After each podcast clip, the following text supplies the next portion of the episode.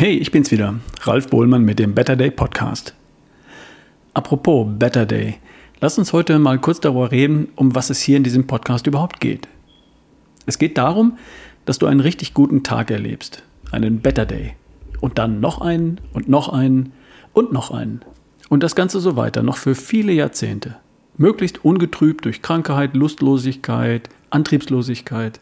Stattdessen kerngesund, topfit und voller Energie und Lebensfreude. Das ist der Kern von allem, was ich tue, falls du dich erinnerst. Ich möchte dich dabei unterstützen, unter anderem hier in diesem Podcast.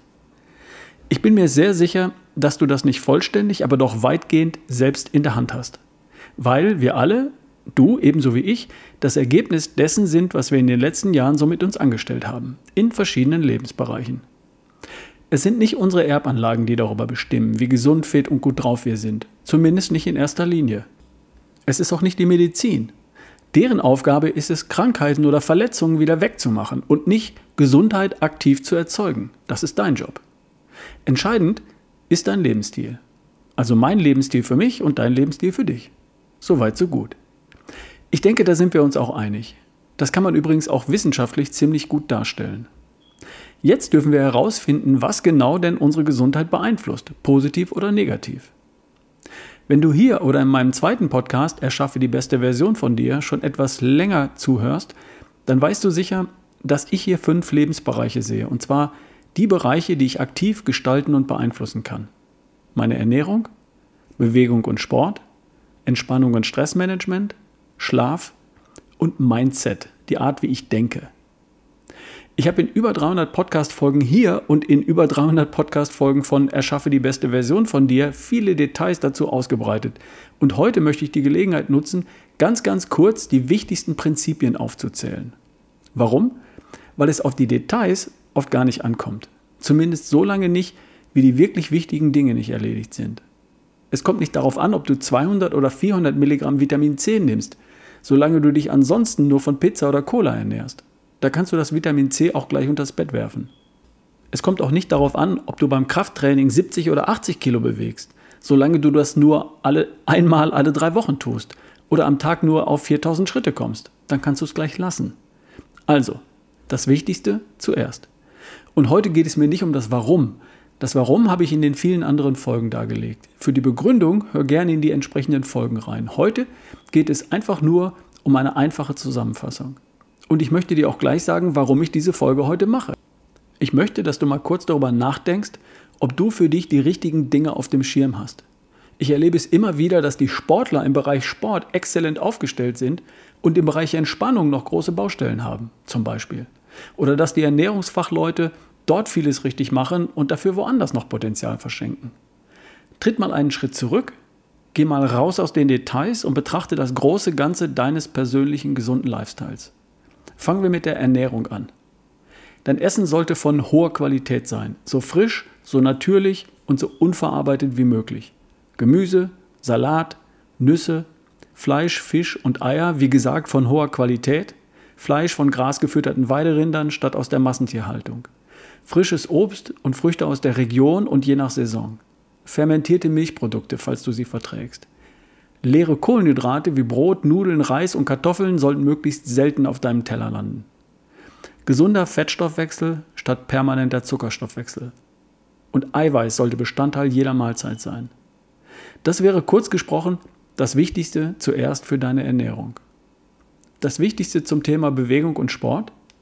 Erstens, beweg dich aufrecht auf zwei Beinen im Rahmen von rund 10.000 Schritten am Tag. Das dürfen auch 70.000 Schritte in der Woche sein. Ob du gehst, läufst oder springst, ist dabei zweitrangig. Aufrecht auf zwei Beinen. Darum geht's. Zweitens, benutze deine Muskeln zwei, dreimal in der Woche. Und wenn es nur für 10, 15 Minuten ist. Kniebeugen, Liegestütze, Ausfallschritte, Klimmzüge, irgendwas. Lass zwei, dreimal in der Woche die großen Muskeln etwas brummen, damit du dich mal wieder spürst. Drittens, einmal in der Woche darfst du mal so richtig aus der Puste sein. Treib deinen Puls hoch und wenn es nur für ein, zwei Minuten ist, geh mal kurz an deine Grenze, zumindest einmal in der Woche. Damit hättest du schon die Mindestvoraussetzungen dafür geschaffen, dass dein Körper das Gefühl entwickelt, auch gebraucht zu werden, damit er sich nicht beleidigt zurückzieht, wenn du verstehst, was ich meine. Entspannung und Stressmanagement.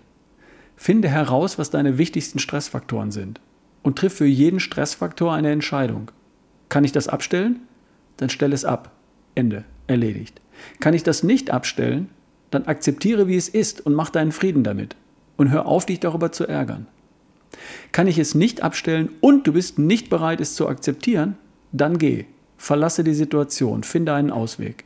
Lieber ein Ende mit Schrecken als ein Schrecken ohne Ende. Change it, like it oder leave it. Und hör auf mit hate it.